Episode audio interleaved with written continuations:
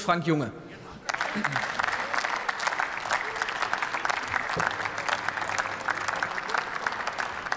Frau Präsidentin, liebe Kolleginnen und Kollegen, meine sehr geehrten Damen und Herren!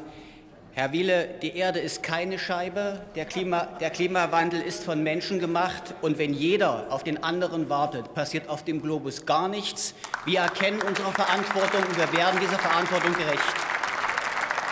In, in, diesen Zeiten, meine Damen und Herren, multipler Krisen und existenzieller zukunftsübergreifender Herausforderungen kommt es auf einen Staat an, der in der Lage ist, einen soliden, einen sicheren Haushalt aufzustellen, damit es der Wirtschaft ähm, Sicherheit und Belastungsfähigkeit gibt, aber auch den Bürgerinnen und Bürgern. Und genau das, meine Damen und Herren, leisten wir mit diesem Einzelplan und mit dem gesamten Haushalt der Bundesregierung. Wir entlasten die Bürgerinnen und Bürger in dreistelliger Milliardenhöhe. Und ich sage das noch mal ausdrücklich, gerade auch an die Union gerichtet, die vom Seitenrand immer gerne dicke Backen macht und hier in einer nörglerischen Art alles schlecht redet. Wir schaffen es als Bundesregierung, die Bürgerinnen und Bürger in der Krise, sie alle nicht allein zu lassen und über unterschiedliche Maßnahmen so weit zu entlasten und durch die Krise zu führen. Und das spürt auch die Wirtschaft. Wie kann es sonst sein, dass wir im dritten Quartal diesen Jahres ein Wirtschaftswachstum von 0,4 Prozent gehabt haben? Das ist wenig. Das zeigt aber, dass wir auf dem richtigen Kurs sind und die Wirtschaft mit unseren Möglichkeiten mitnehmen.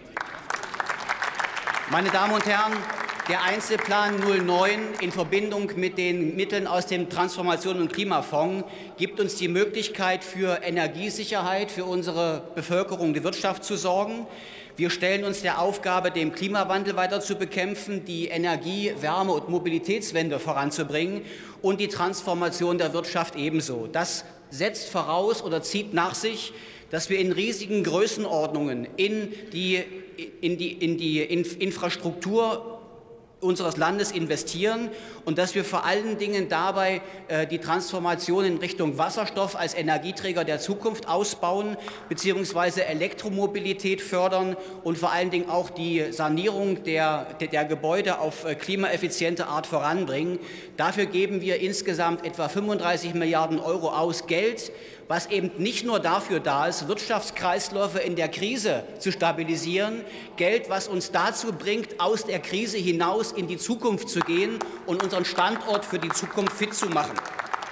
Im Übrigen, und das will ich auch noch mal sagen, im Übrigen haben wir es in einer kurzen Zeit bis Ende dieses Jahres geschafft, die LNG-Anlage in Wilhelmshaven ans Netz zu bringen, damit wiederum einen Faktor zu installieren, für Energiesicherheit zu sorgen. Und Lubmin in Mecklenburg-Vorpommern wird Anfang des kommenden Jahres folgen. Das zeigt, wie stark diese Regierung aufgestellt ist und wie sie genau die richtigen Weichen stellt.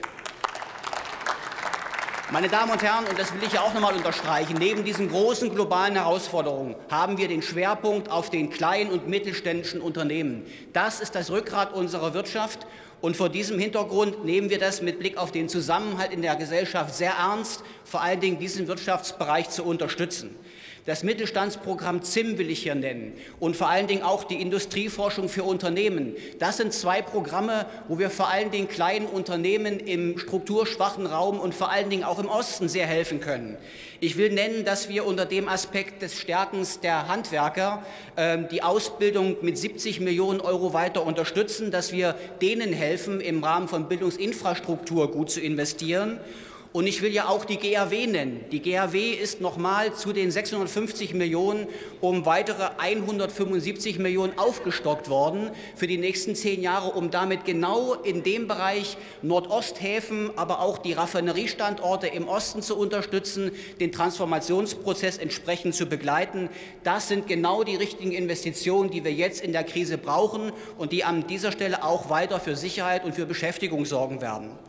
Meine Damen und Herren, Ganz besonders froh bin ich an der Stelle auf den Punkt, dass es uns wieder gelungen ist, den Wiedereinstieg in das europäische Programm IPSAE Health vorzunehmen.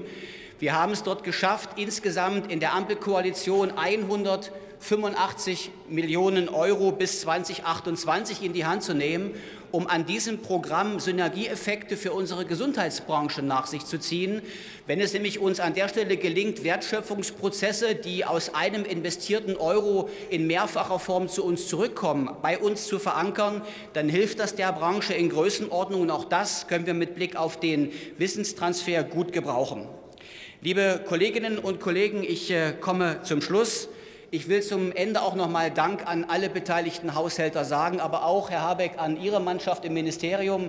Wir haben intensive Verhandlungen geführt und haben am Ende einen Haushalt aufstellen können, der uns die Möglichkeit bietet, nicht nur gut durch diese Krise zu kommen, sondern vor allen Dingen auch die Weichen für die Zukunft zu stellen. Und vor dem Hintergrund darf ich Sie um Zustimmung bitten.